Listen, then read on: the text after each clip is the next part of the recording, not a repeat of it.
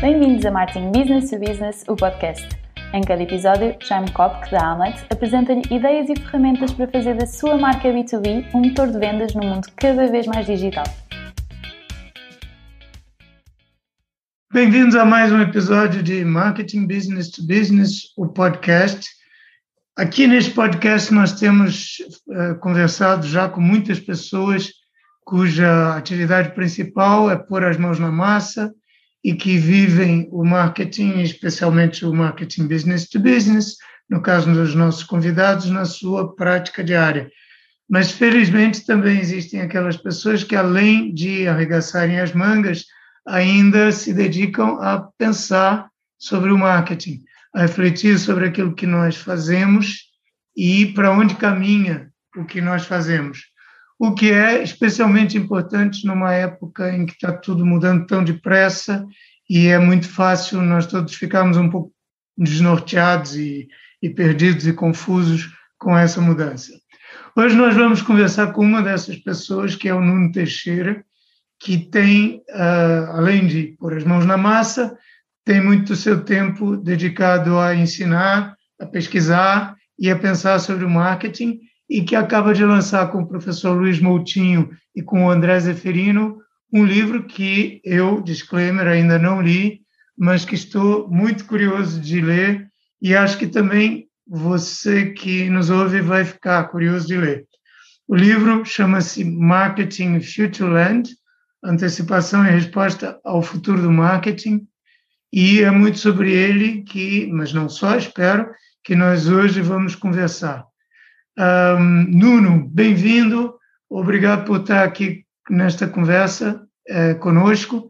E vou pedir que você faça, comece por uma breve autoapresentação, fale um pouquinho do seu percurso, do que é que o que é que o trouxe até o momento em que escreve este livro. Ok, obrigado Jaime por este, por este convite. É, a, um, a um podcast que eu sigo com muito interesse e regularidade. Portanto, também para mim é um gosto estar aqui na presen nesta presença e nesta, nesta, com esta audiência, com esta audiência. E obrigado pela introdução e acho que dificilmente conseguiríamos fazer melhor eh, esta introdução. Real, realmente, eh, nos, últimos, nos últimos anos tenho, tenho, estado ligado quer à academia, como professor no ISCTE, eh, lecionando quer nas licenciaturas, quer nos mestrados e também na formação de executivos na formação de executivos na área de estudos de mercado, que é a minha base, mas também na área de marketing, comportamento do consumidor e também novas tendências de marketing.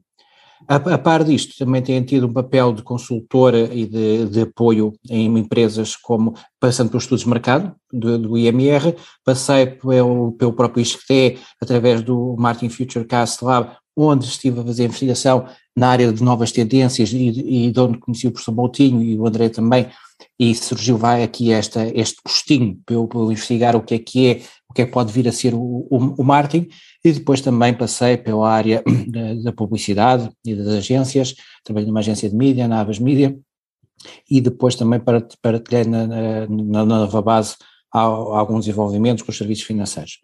Depois acabei por lançar uh, uma empresa de consultoria de, própria, própria, onde trabalhamos na área de inteligência artificial, estudos de mercado e também de business intelligence, ou seja, tudo o que seja dados para conseguir perspectivar e reagir no tempo mais real possível, mais real possível. Durante, durante os, tempos, os tempos da pandemia, uh, em, em conversas sobre o que é que poderia ser o futuro, quais é que poderiam ser as consequências, Uh, e depois de alguns exercícios, até partilhado com alguns alunos sobre o que é que poderia ser o mundo num contexto pós-pandémico, percebemos que mais que dizer como é que iria ser o futuro, uh, que tem um grau de incerteza altíssimo, seria melhor a tentar ajudar os profissionais e as empresas a tentar pensar no futuro.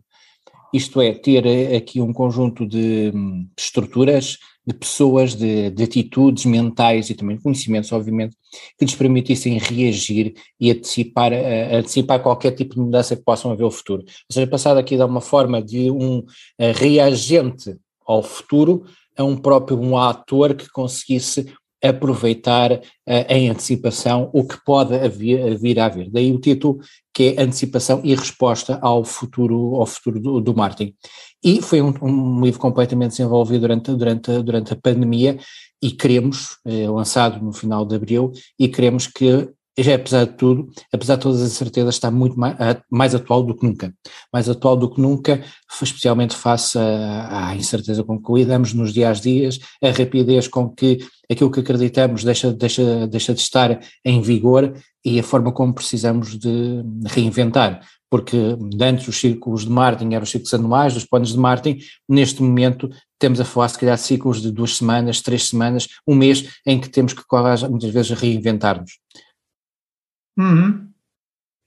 Um, então, já entrando, já entrando no livro propriamente dito, uh, como é que você sintetizaria? Lógico que nós poderíamos é, ficar um dia inteiro aqui falando sobre o livro, mas para isso melhor é, é, que as pessoas vão ler o livro, que as coisas estão lá. Mas como é que você sintetizaria essas, uh, essas tendências ou isso que é preciso antecipar é, que é o vosso objeto de, de análise no livro? Bem, para, para nós, nós vemos o, o, o livro, sobretudo, como um guia. Uh, um guia para os, uh, para os responsáveis das empresas e de marketing para os próprios profissionais também, sem dúvida, para a academia e para os jovens que estão a, sair das, das, faculdades e que estão a entrar no mercado de trabalho também para os ajudar. Vemos isto mais como um guia que os ajuda a pensar nas mudanças que estão em curso. E nós, um, e nós vemos, sobretudo, que esta mudança trabalha em várias dimensões, de, de várias dimensões. Queremos, com este livro, trabalhar, apresentar estas dimensões. A primeira dimensão é, sobretudo, a parte da, como é que eu ia pôr, da a forma de trabalhar forma de trabalhar e de, de pensar. Precisamos de nova forma uh, de virar, uh, nova forma de tratar a cultura. Costuma-se dizer que a cultura come a estratégia ao pequeno almoço, Uh, nas, nas, empresas e efetivamente precisamos também disto, que haja aqui alguma alteração na, ao nível da, da liderança, tenha um, o que chamamos um marketing mindset, alguma coisa mais aberta, mais focada, mais focada no, no cliente, e também, sobretudo, que seja capaz de preparar as pessoas para o que estão dentro da empresa para ter, serem capazes de trazer o cliente para dentro da empresa, perceber o que é que é o valor, uh, perceber sobretudo o que, é, o que é que é o propósito da empresa, qual é que é o papel, o papel dela na sociedade e como é que podem, como é que podem trazer novas experiências para os seus clientes, ok? Podem ser relevantes. Isto é uma, isto é uma, é uma das partes. Noutra, noutra, noutra parte, um, achamos que este livro tem que nos preparar para uh, um revisitar uh, das pessoas. Isto parece um bocado, um bocado estranho, porque as pessoas estão sempre, pelo menos deveriam estar no centro do, do, do, marketing, mas vamos voltar a pensar nas pessoas de uma forma, de uma forma diferente, quer enquanto consumidoras, quer enquanto membros da sociedade, mas também como parte das próprias empresas. Nos últimos anos assistimos aqui a uma grande desconexão entre as empresas e os consumidores do que, é que são os propósitos, as suas aspirações. E chegamos à conclusão que realmente as marcas que mais uh, vencem são aquelas que são relevantes, que conseguem trazer alguma coisa para o, para o, para o bem-estar, uh, para, para a sociedade, uh, para produtos que efetivamente se destacam. E essas marcas trazem valor de, de mercado. Porquê? Porque são recompensadas por, essa, por, essas, por, essas, por, essas, por essas pessoas. Portanto, as empresas têm que voltar a apostar muito no conhecimento das pessoas, não ao nível de segmentos e de segmentos muito, individu eh, muito, muito latos, mas devem ir a uma lógica quase de hipersegmentação. Conhecê-los muito, muito bem, a desenvolver a capacidade de empatia através de sistemas de market sensing, um, a, a saber o, o, que é que podem fazer, o que é que não podem fazer, qual é que o propósito que os guia, para que em situações de, de incerteza, em, incerteza na, em situações em que seja preciso uma rápida tomada de decisão para um cliente, em, em, muito concreto, saiba exatamente o que é que ele valoriza e o que é que a empresa pode oferecer a cada um deles. Mas isto leva-nos à terceira dimensão, que talvez seja aquela que é mais visível ao nível, ao, ao nível de nós enquanto marketeers e também é uma, o mais, que, mais chamativo, que é a parte da tecnologia. A parte da tecnologia, nós tendemos a focar na tecnologia, mas a tecnologia por si só não é uma tendência. O que é que é a tendência? São as mudanças sociais, psicológicas, uh, comportamentais que são facilitadas, são traduzidos e são efetivadas em consequência da, da tecnologia. Isso é tendência, a mudança do comportamento, do comportamento humano. E aqui tudo o que seja inteligência artificial, é, tudo o que seja inteligência competitiva, é, tudo o que seja a parte dos dados e integração com ferramentas da, da IT, vai, vai depender muito do marketing, no sentido em que será o marketing que terá a promover esta ligação com o cliente, em que vai ter que trabalhar muito com o IT para conseguir entregar uma proposta de valor muito mais personalizada, muito mais ajustada, muito mais em tempo real e, sobretudo, consistente em todos os pontos de contacto, não só no digital, mas também no dia, no dia a dia. Ou seja, podemos dizer aqui isto quase como uma tecnologia com um rosto humano. O ideal seria termos interações humanas significativas, mas sem que se percebesse qual era que era a tecnologia por, por, por, por detrás. Portanto, uhum. dentro desta lógica, resta-nos aqui uma, uma, quarta, uma quarta dimensão que é é parte da criação de uma espécie de unidade, de uma sensibilidade, traduzida na adoção de um, conjunto de práticas previsionais, de metodologias, que ajudem a pensar o futuro. As direções de topo não passam mais do que 1 ou 2% a pensar no futuro, quando se devia ser esse o principal papel deles. Deviam inspirar. Portanto, estamos aqui nesta parte de criar também um, um, um futuro, ou melhor, futuros possíveis, que procuramos dar uma foco, devem ser procurados tangibilizar e ajudar as empresas a pensar numa gestão muito ativa do risco que encontram ou que poderão vir a encontrar nestes, nestes futuros. E isto conduz tudo a uma, a uma, lógica que é, em vez de estarmos a pensar no que é que é o futuro, nós não temos uma bola de cristal, não sei se o Jaime tem por aí alguma, uh, e se faz consultas, mas eu não tenho. Uh, e, uh, e as bolas de cristais muitas vezes dizem exatamente aquilo que nós queremos ouvir pelo, pelo menos é, é, é, as práticas das feiras, das, das, feiras e dos adivinhos. Mas o que é, o, o que é facto é que nós não temos uma bola de cristal. É, e face à incerteza que nós temos hoje, não, não, não vale a pena, portanto, mais do, do que tentar adivinhar qual é que vai ser o futuro, é tentar preparar para o ou os futuros possíveis e para saber é fazer esta gestão de risco e, sobretudo, olhar para a cadeia de valor e antecipar as oportunidades que podem vir a, acontecer na parte dos, uh, dos, dos consumidores. Obviamente que isto poderá decompor-se depois em realidades muito mais específicas, com, com várias tendências que podemos vir a falar nesta conversa. Eu, eu tenho aqui duas curiosidades, eu vou Força pôr uma primeira, e as duas, é, um pouquinho para discutir as coisas que você, estas, é, esses pontos, esses quatro é, tópicos que você alinhou. uma delas que me surge é assim, muito a, a, frase que você cita no primeiro tópico, uh, que, a, que, a, cultura come a estratégia pequeno almoço, é uma frase de Peter Drucker, né? Se não, me, se não me engano, foi formulada nos anos 60. Ou seja, não estamos Fantástico. a falar de nada de novo, propriamente, como, como constatação. E também essa ideia é, de pôr o consumidor no centro da gestão das empresas, o consumidor ou o cliente, o que eu o utilizador final. Também é uma ideia que o Drucker já, o Drucker já falava nisso. Um, e uh, por que, que isto ainda é novo e por que, que isto ainda está é, no centro das preocupações num livro vocacionado para o, para o, para futuro, o futuro, para olhar o futuro? Né? O, que é que, o que é que é de novo nessas, nessas preocupações hoje? Há uma coisa em comum no futuro e no passado, são as pessoas. Uh, e apesar da tecnologia e da sociedade evoluir muito, e desejavelmente também em, em, operações, em valores também, há algo que está, que é transversal às pessoas.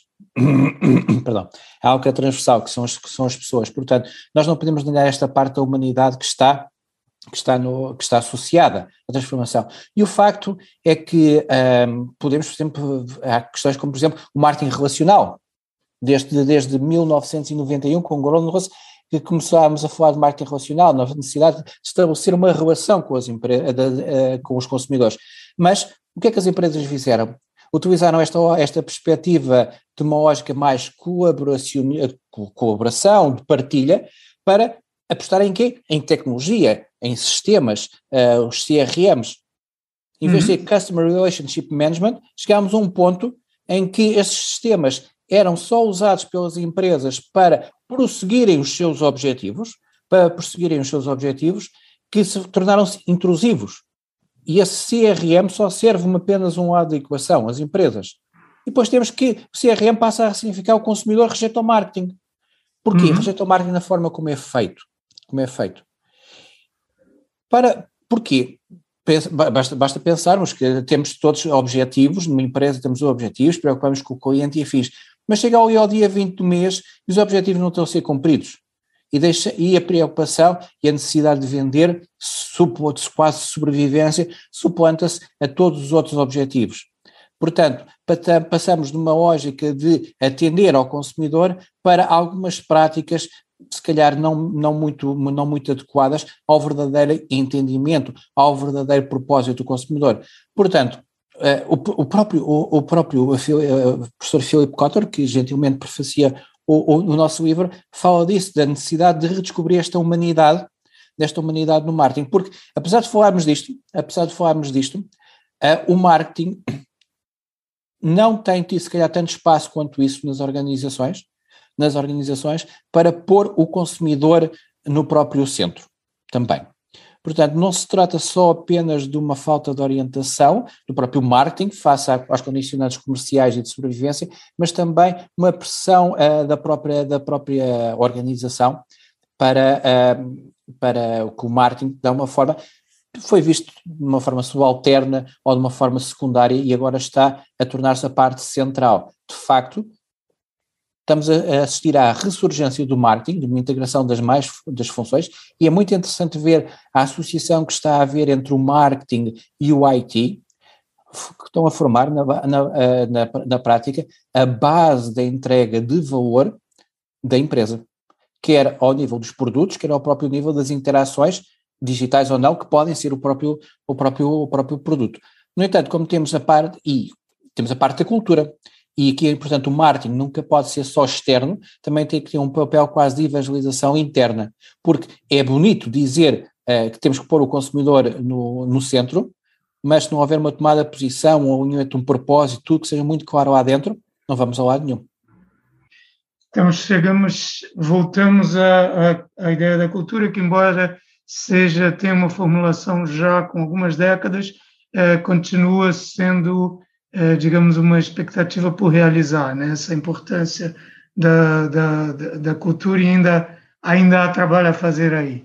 Sim, Jaime, sim, Jaime, é, é, verdade. Porquê? Porque muitas vezes uma empresa é uma organização comercial, mas precisa de uma alma, ok? É, uhum. tradicionalmente chamamos a isto a missão, e tínhamos aquelas frases muito giras, fantásticas de missão, de valores, que por vezes não eram, não eram vendidos, ou eh, não eram percebidos, ou pelo menos não eram levados a peito pelo, pelos, uh, pelos colaboradores. Portanto, surge oh, novo, mais do que a própria emissão, qual é o propósito?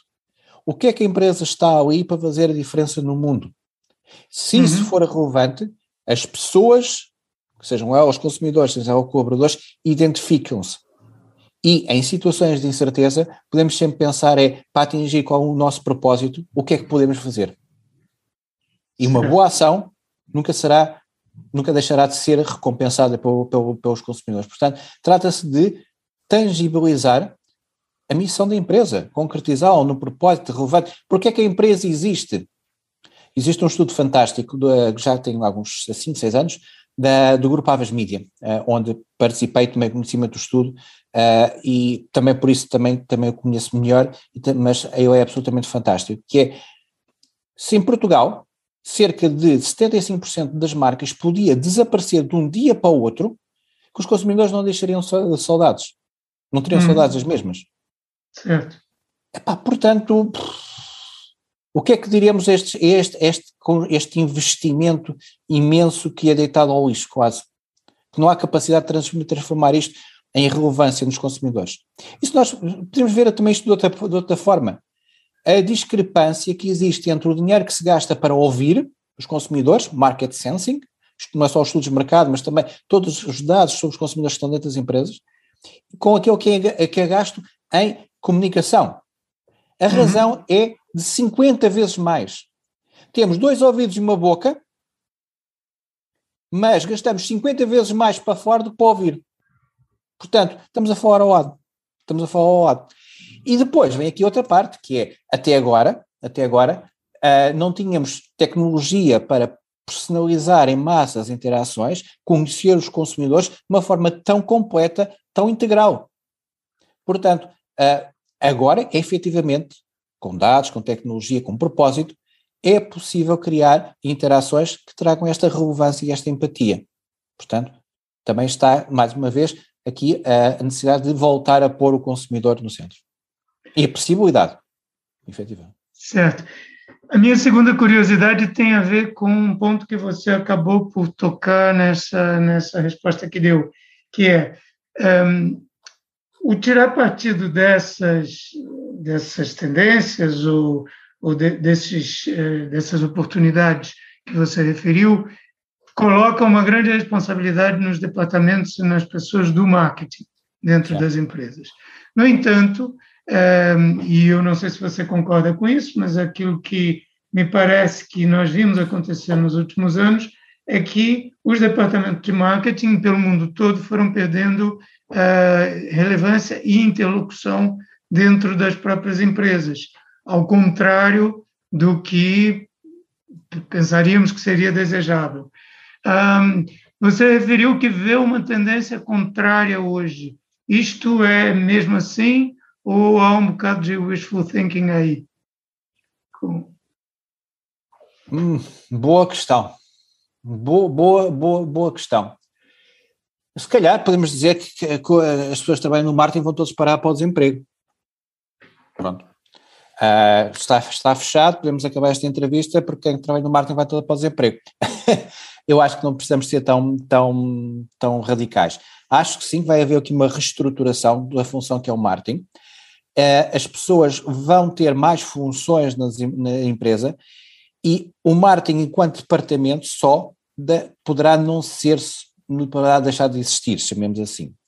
O que poderá pass pa pa passar a haver é um departamento de marketing completamente um, blended, com muitas funções da empresa, nomeadamente vendas, nomeadamente uh, o customer service, nomeadamente a inovação e sobretudo com o IT, criando aqui uma grande unidade de missão, chamemos assim, que ficará. Portanto, aquela, aquela parte de, dos profissionais de marketing a estarem, estar, e os departamentos de marketing estarem a ser reduzidos é algo que eu acredito sinceramente que vai parar e que vai reforçar, e vai reforçar no sentido as, as equipas vão aumentar com incorporação de pessoas com perfis muito mais diferenciados, especialmente nas áreas de tecnologia ligadas à inteligência artificial e, e da parte de otimização de performance e também da capacidade de, de criar e de inovar. Ok, o que significa. É, Ou seja, um desse... futuro muito sorridente para o marketing, diria eu.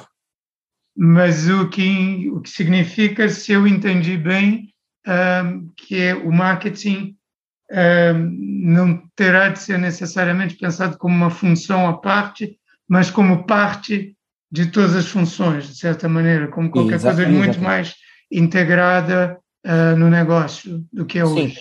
Assim, até porque o, o, o que nós, nós antecipamos no livro é que haverá aqui uma necessidade de novas estruturas organizacionais, na forma como a empresa se organiza.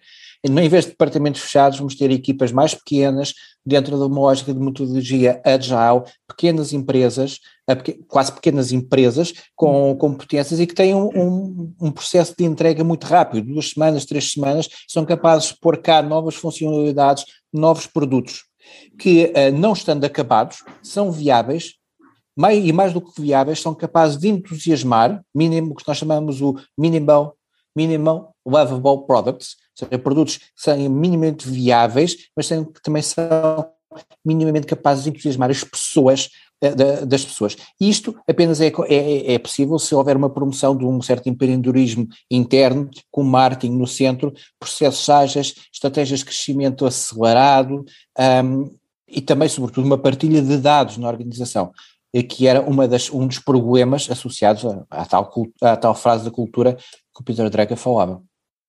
Ok, então incorporar muito mais a cultura e o aprendizado das startups uh, às, às empresas de todos os tamanhos. Exatamente, marketpreneurs, ou seja, em vez de entrepreneurs, market, marketingpreneurs. Ok. Um, Nuno, uh, o vosso livro chama-se Marketing Futureland, uh, e daí a minha pergunta é se nós podemos apreender que é um exercício futurista, no sentido de que estas tendências estão lá no futuro, uh, ou é qualquer coisa que já são mudanças que nós já vemos acontecer hoje e que, que já e são oportunidades que já podem ser aproveitadas hoje, aproveitadas hoje, aquilo que vocês identificaram. É, é, é verdade. Apesar de nós falarmos de tendências, temos a, temos, temos a, temos a tendência, passa, passa a redundância, a pensar que as coisas estão lá no futuro e que ainda vão demorar a chegar.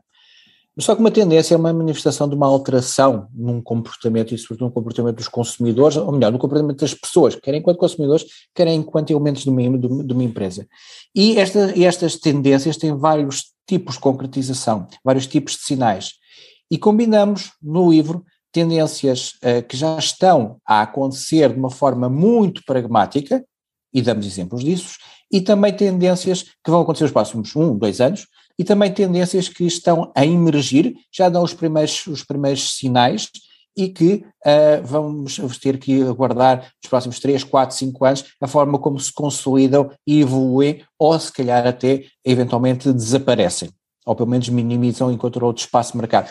Mas o que, é, o que é certo é que nós no livro, para cada tendência, damos sempre exemplos nacionais e internacionais de situações que já estão a acontecer para demonstrar que, apesar de serem tendências fortes ou fracas em crescimento ou em consolidação, ou já consolidadas, ou já uhum. consolidadas, há sempre espaço e oportunidade para, de uma forma muito pragmática, serem aproveitadas. Aliás, um traço que está associado a todo o livro é o pragmatismo. Portanto, para que não venham dizer que ah, isto é tudo muito giro, mas não há ninguém a fazer, ou como é que eu posso aproveitar, queremos inspirar, queremos demonstrar com casos práticos inspiradores, sempre possível, casos nacionais. Então é o tal futuro que é para ir construindo desde já, né? E, eh, e, e de uma forma em, em, que, em que cada profissional de marketing é participante e não e não apenas reagente a esse futuro, como você tinha dito. É, é verdade. E há aqui uma, uma, há aqui uma nota que eu tenho que, que, eu tenho que fazer, tem, que é um papel muito crítico das agências, especialmente na parte da criatividade e da inovação, no sentido em que tem que trazer este conhecimento, esta ânima e esta relevância para, para as empresas, porque muitas vezes elas ficam focadas na parte de otimização operacional, uh, na segurança, na segurança da, dos analytics e dos dados e afins, e esquecemos de que são os dados que são possíveis de analisar e não necessariamente o, o que interessa. E uhum. as agências têm muito esta parte de trazer a inovação, a conexão humana e, sobretudo, a forma de ajuste da proposta de valor, ou seja, a consistência com que esta proposta de valor é entregue e declinada em cada um dos, dos, dos, dos momentos. E isso é, um, é, absolutamente crítico e é, uma, é esta parte humana, da parte do que a experiência humana, muitas vezes não está, não está presente não está presente e isso é, este conceito de human first, esta conexão tem que ser muitas vezes as agências a trazerem, a trazerem para, para, para dentro da empresa, obviamente isto não é um esforço só da, de, da empresa, mas de todos os, os, stake, os stakeholders, ou seja, pessoas com algum tipo de interesse, agências, a própria sociedade, o próprio Estado, há sempre aqui uma, um papel muito social também das próprias, das próprias, das próprias empresas.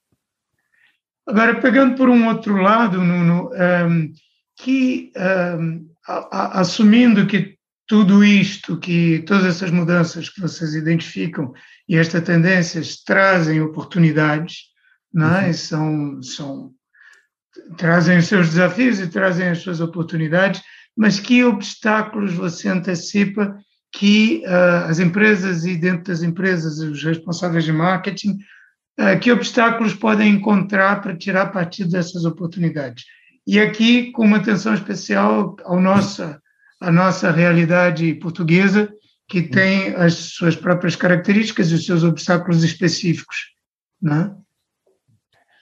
Bom, há, há, alguns, há alguns. O primeiro já falámos aqui, Jaime, cultura.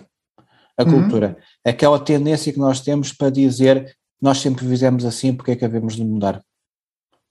Porquê? Porque isto é como conduzir, é como conduzir Uh, e se, nós não estivermos a olhar para a frente e estivermos sempre a olhar para o telemóvel, uh, para o telemóvel e a mandar mensagens, coisas que não devemos fazer, mas de repente olhamos para a frente e temos um obstáculo.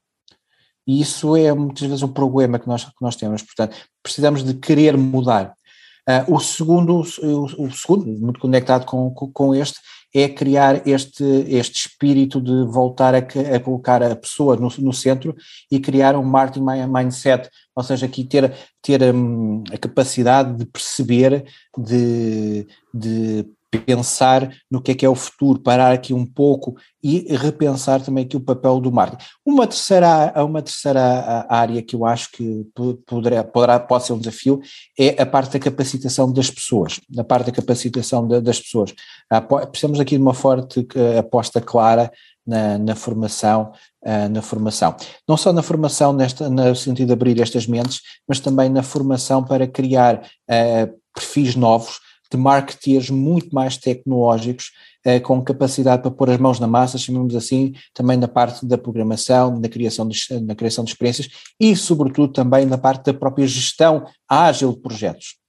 A uhum. gestão, gestão ágil, ágil de projetos. Eventualmente aqui, uh, especialmente na parte tecnológica, será onde temos mais, vamos ter mais falta destes recursos, que se calhar será efetivamente o grande, o grande obstáculo. Precisamos de pessoas que sejam capazes de fazer a ponte entre esta, as necessidades dos consumidores e as necessidades tecnológicas dentro da parte da empresa e de dados, ou seja, uma espécie de tradutores de negócio, um tradutor de negócio que lhes, quase como maestros que permite afinar toda, toda esta, toda esta, esta, esta organização, porque vamos ter que, de alguma forma, o marketing é um novo reconector ou melhor, facilitador e respondedor às expectativas e às necessidades de, das pessoas, quer clientes e quer co colaboradores. Um, portanto, há, há aqui uma parte que é a capacidade de escuta, a capacidade de escuta, porque muitas vezes para escutar é preciso, é preciso estarmos dispostos a ouvir aquilo que não queremos, ou reconhecer que temos algumas falhas, algumas falhas, e isso muitas vezes é muito, é muito difícil especialmente para quem trabalha no marketing uh, e que tem alguma certa tendência para um enviesamento ou para ver as, as coisas de uma forma muito, muito diferente. É o enviesamento de quem está dentro, né? De quem é. está dentro da própria realidade. E também temos que, às vezes, alguns, mar, alguns marketeers um, estão, estão muito, muito focados em campanhas, em, em prémios, em métricas que lhes trazem aqui alguma tranquilidade, alguma tranquilidade, mas depois não são capazes de trazer resultados e efetivamente eh, eh, envolvimento com, com os clientes. Portanto, é, é interessante essa parte, mas é pouco, é pouco sustentável de uma perspectiva de médio e longo prazo.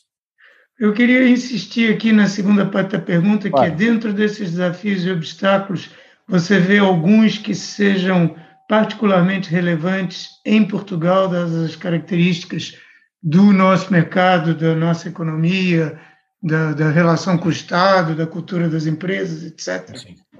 Sim, sim, sobretudo estes três. A falta de formação, ou melhor, a falta, a falta do mindset aberto à inovação dentro das empresas, para promover a necessária mudança da estrutura. Segundo, uma falta de recursos tecnológicos uh, que sejam capazes, quer na área de, de IT, mas também dentro da própria área do marketing, que possam fazer esta ponte entre o marketing uh, e, o, e a, o, tecnologia. a, tecnologia.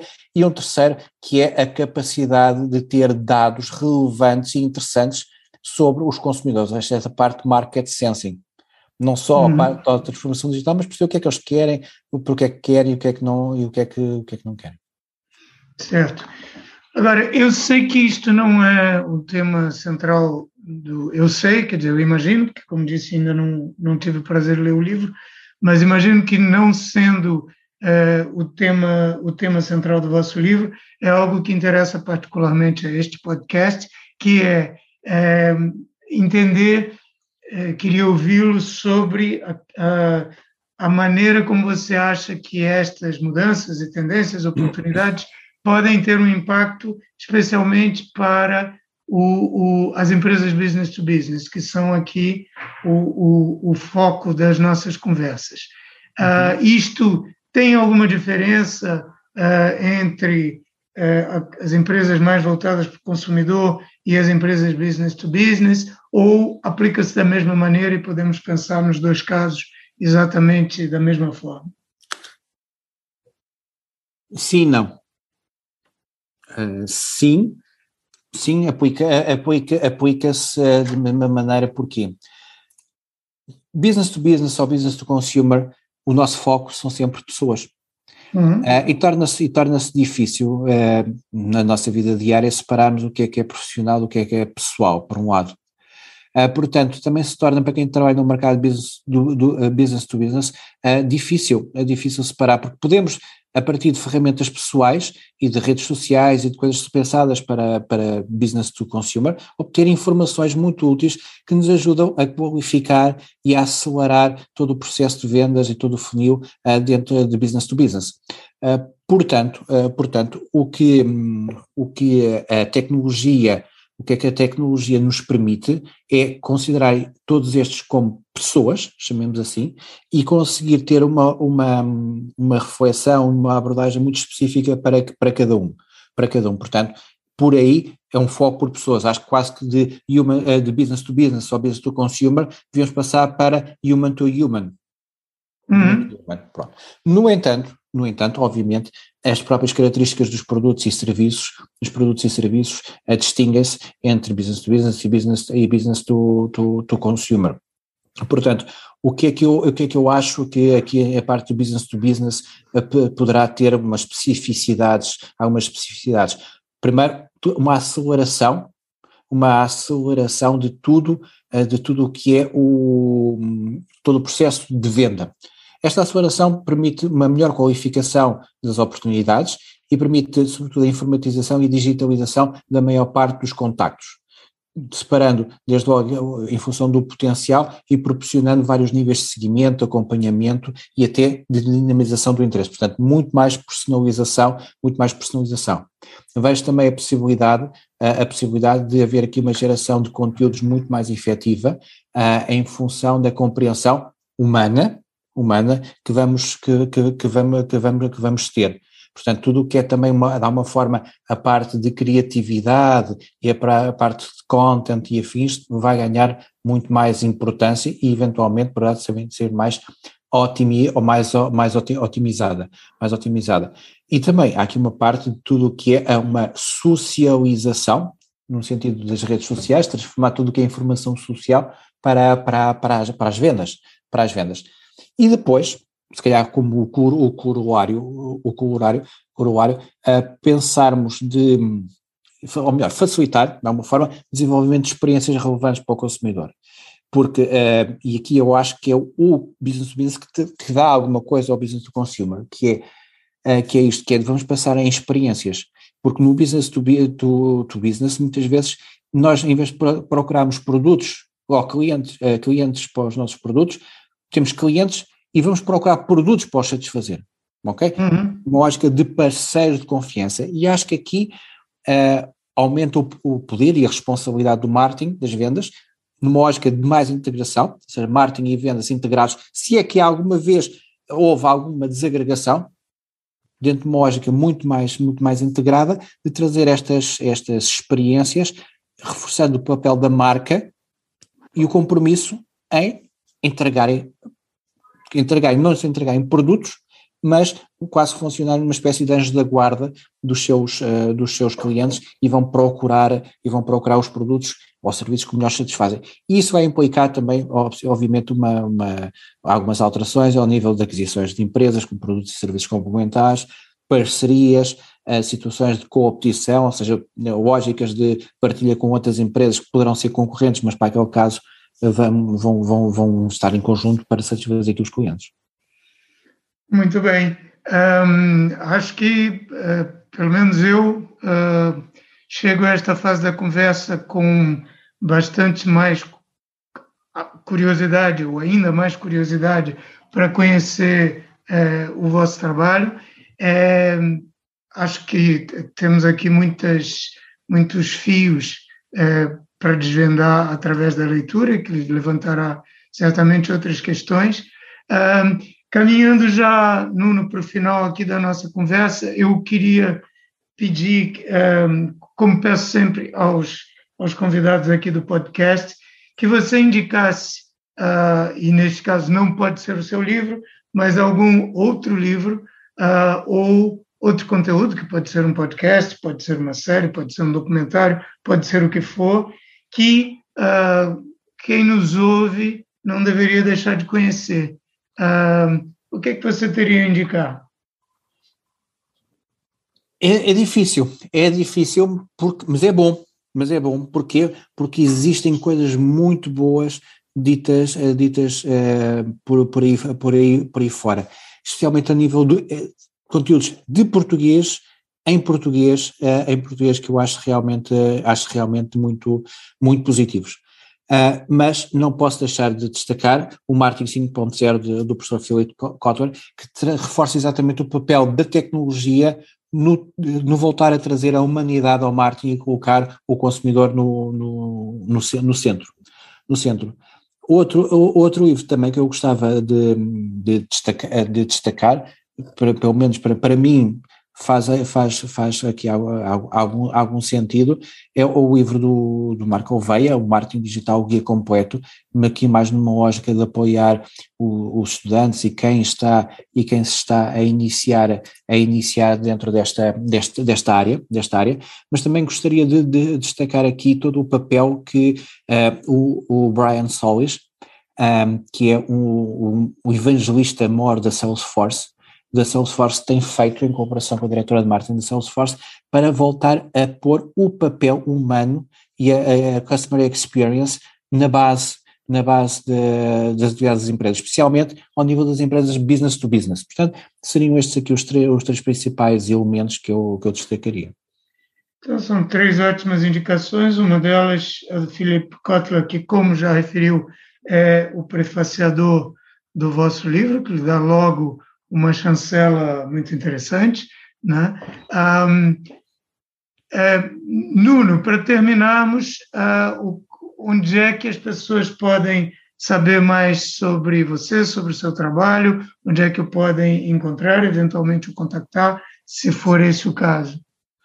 Tudo é, será relativamente fácil.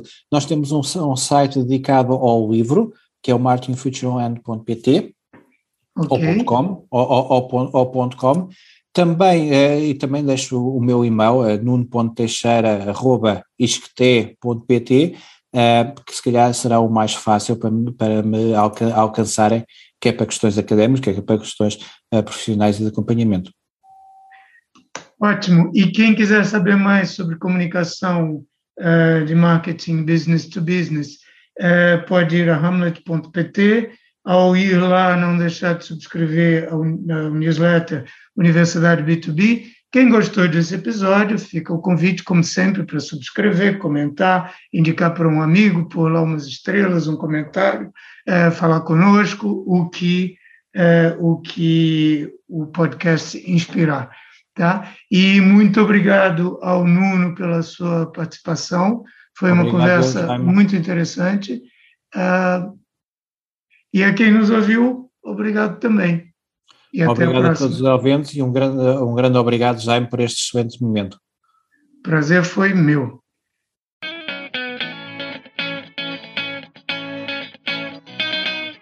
Acabou de ouvir Martin Business to Business, o podcast da Amlet B2B.